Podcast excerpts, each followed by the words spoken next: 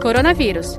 Riscos para fumantes. A pergunta do Daldson é boa. O coronavírus pode se propagar pela fumaça expelida por um fumante num ambiente fechado? Não, é, a, a... Não, eu digo Toda que é boa porque não é só a fumaça que vai quando você faz assim, né? Isso. Vai gotícula também, Não, né? vai gotícula, mas a, a, o risco aí do fumante, eu diria que é igual alguém que também está falando. Por, ou seja, a hora que ele está exalando essa fumaça, junto pode ir gotícula caso, caso ele tá, esteja infectado. Mas eu te diria que proporcionalmente, em menor número do que, por exemplo, quando a pessoa tosse ou espirra. Mas não deixa de ser.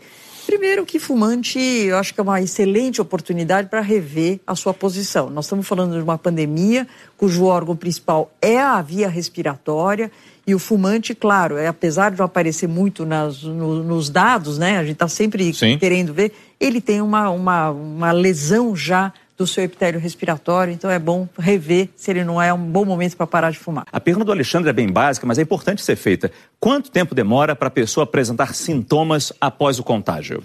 Então, Alexandre, o período de incubação varia de 2 até 14 dias. Em média, em média, até o quinto dia após a tua exposição, você já vai começar, se você se infectou, você já vai começar com alguma sintomatologia. Essa é a média que tem na literatura.